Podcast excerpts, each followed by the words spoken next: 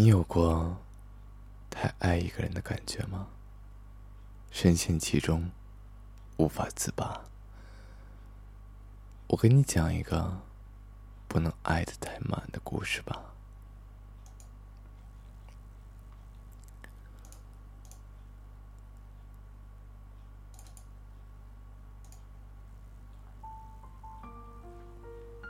林丽是一个厉害的姑娘，三观极正。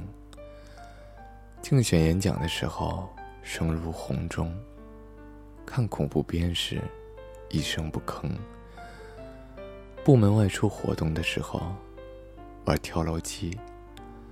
大家下来的时候都是双颊惨白，腰膝酸软。唯有他一个人，在售票处活蹦乱跳，像个招来客人的老鸨，满面红光的高喊着：“老板！”再开一局。他识得大体，搞得好气氛，在饭局上张罗着，大家走一个。KTV 里有好一句：爱江山，更爱美人。林丽这个人，完美的诠释了网上那句：我纹身，我抽烟，喝酒，但我知道，我是一个好姑娘。所以，当他喜欢上小伟阳的时候，我们全体大跌眼镜。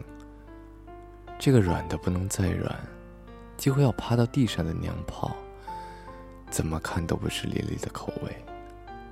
可林丽喜欢，在他的形容里，小伟阳是一个随叫随到、能说好听情话的暖男。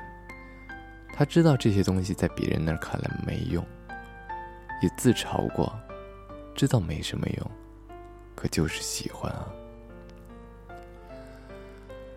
小伟阳在刚学车的时候，遇上了碰瓷儿。正要付钱的时候，李丽摇下车窗，对小伟阳说：“给什么给？他不过是想要钱罢了，我偏不给。有本事你叫警察呀！”然后插着手站在马路牙子上，跟碰瓷人对峙了两个小时，最后逼得碰瓷的大妈灰溜溜的跑了。我们身为他的女伴，听后啧啧赞叹：“林丽，你够有范儿的，简直是为民除害。”远处几个男同事听了，讪讪的走开了。我们一帮同事出来组饭局。林丽永远在桌上举着杯子，咋咋呼呼的说着祝福语。小伟阳跟着他，喝了一杯又一杯，但奇怪的是，明明小伟阳能躲一杯是一杯，却常常喝得烂醉。林丽不知道为什么是酒量好，还是自制力比较强，总能把握的好火候。每次勾搓交错之后，都是林丽。扛着醉话连篇的小伟阳回家。刚开始我们有些替林丽担心，一同来的男同事也会替林丽搭把手。但时间久了，我们也就见怪不怪了，觉得理所当然。林丽平时说话声如洪钟，像个男人一样做事坚决，但对于小伟阳来说，他言听计从。温柔的像一只小绵羊一样。我从来没有听到林丽对小伟阳说过一个不字。两个人打电话约吃饭。小伟阳说去吃火锅，就算林丽正在经期，长了一脸痘，还是会去。中午刚跟大家说完他想吃去吃日本的料理，晚上就跟朋友圈里晒出。和小伟阳共同吃韩国料理的照片，我们都开玩笑的对小伟阳说：“你看林丽多爱你啊，每天像妈一样的照顾你。她可是一个别人打他两拳，她要回四拳的姑娘。”每当这个时候，小伟阳就尴尬的一笑。林丽和小伟阳之间的裂痕，大概出现在年末。那个时候他们认识快有一年了，我们就起着哄，要他们早些结婚，聊聊礼金什么的，我们也好随份子。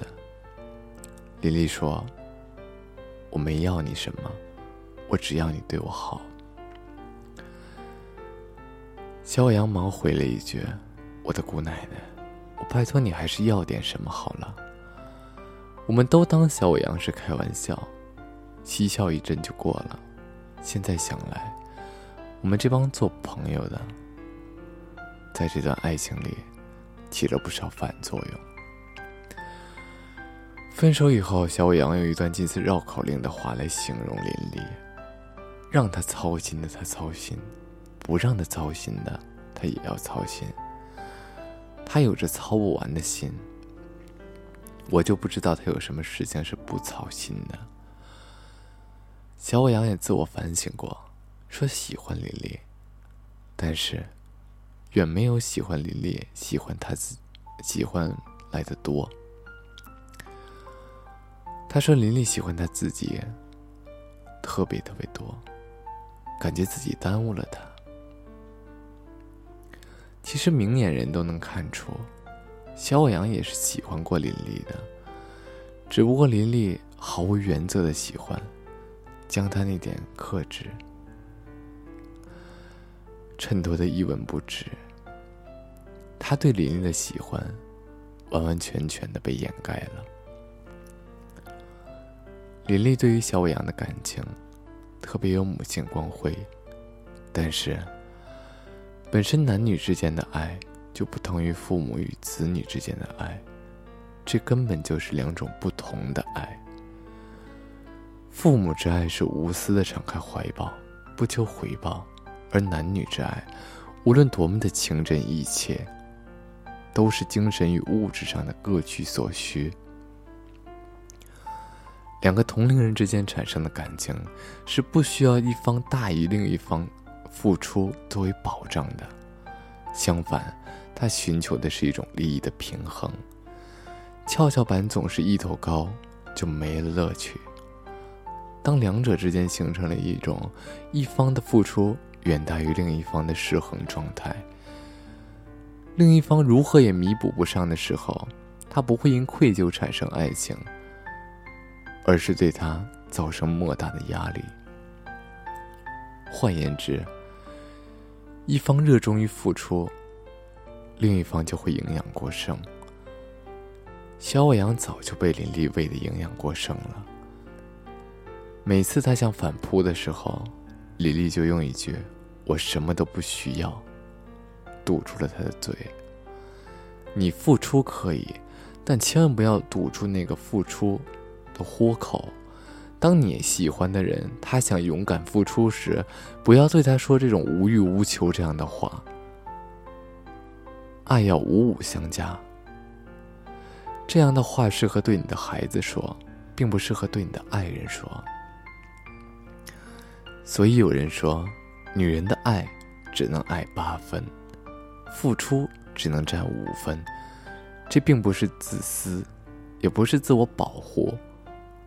两个人之间五五相加的爱情，才会凑出十分的圆满。